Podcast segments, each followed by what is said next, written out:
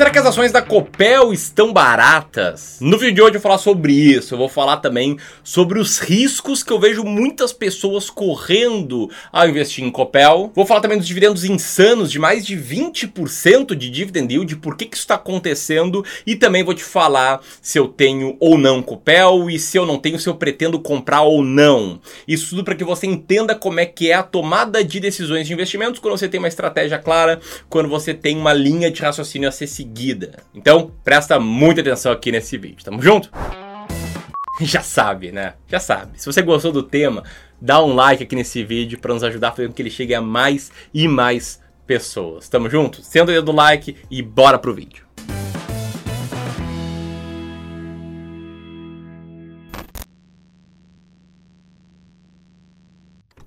Então vamos lá, o fato é o seguinte, tá? Atualmente a Copel está com um altíssimo dividend yield. Se você olhar em sites como Status Invest, vai ver que o dividend yield está entre 20% e 21%. Além disso, ela é uma empresa que historicamente pagou sempre bons dividendos, raramente abaixo da faixa dos 4% ao ano, só que mais recentemente ela está surpreendendo. Né? O dividend yield chegou a quase 25%, está em 20% agora.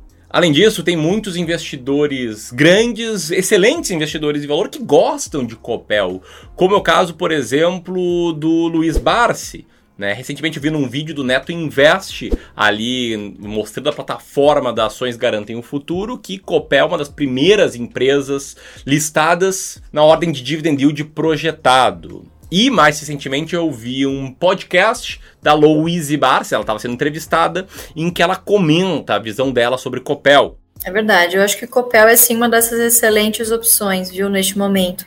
De novo, negocia abaixo de valor patrimonial, né? É, passou aí nesse ano por um período, vamos dizer assim, de turbulência, mas que é relativamente comum, vamos dizer assim, de interferência política né, estadual, enfim, na, na política de dividendos da empresa, enfim. É, então, os investidores não gostaram muito de saber que, poxa, é, é, o Estado chegou e falou: não, eu quero que distribua tudo que for possível de dividendos. Né? Claro que existe, existe uma certa ingerência já conhecida do Estado com a empresa. E por isso eu sei que várias pessoas que me assistem aqui são acionistas de Copel.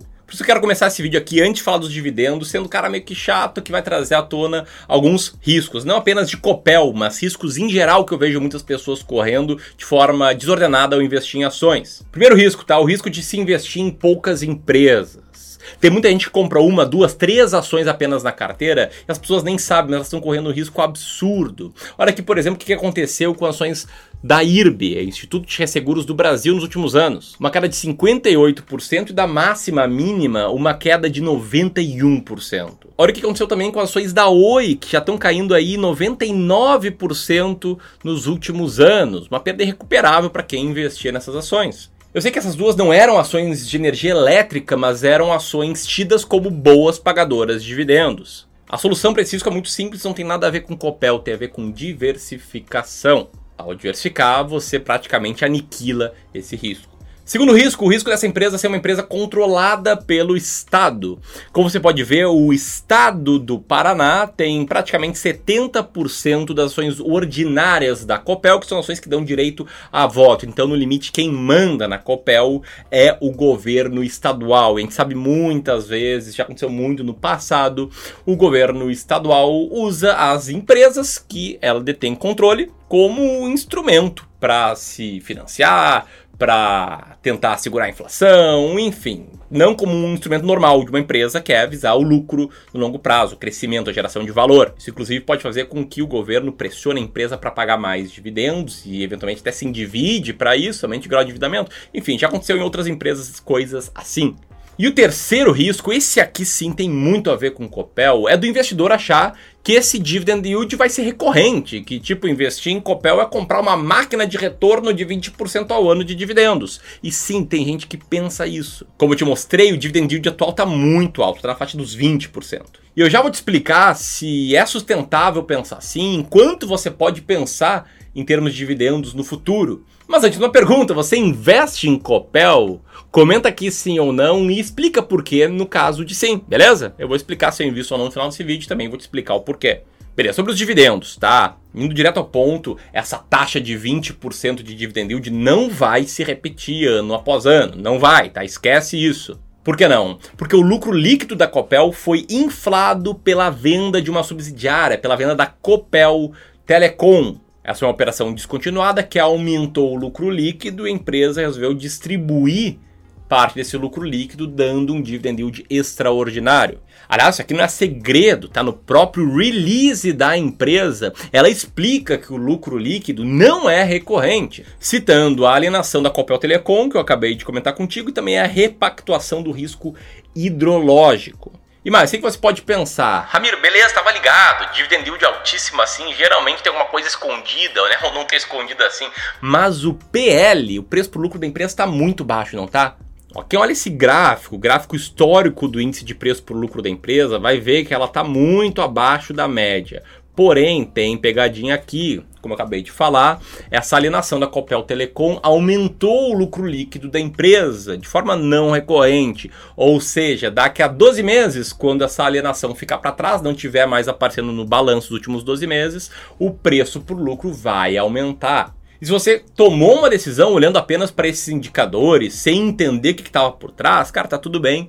Muita gente começa investindo assim. Eu mesmo já comprei empresa olhando o PL, comprei tudo numa única empresa já no passado, já fiz alguns desses erros. Mas aqui entra um quarto risco de investir, que é o risco de investir sem ter clareza, sem ter uma estratégia clara de investimentos. Quer dizer, você vai lá ver um vídeo sobre Copel, puta, tem gente muito boa que eu respeito muito comprando. A gente, inclusive, teve Copel por mais de um ano, já vou falar mais sobre isso. E aí você vai lá e compra, só que compra sem saber por quê. Isso não é uma estratégia. Ver o que, que alguém está investindo não é uma estratégia. Uma estratégia é você ter um método para saber quais ações comprar, para saber quando comprar uma ação, para saber quando vender uma ação.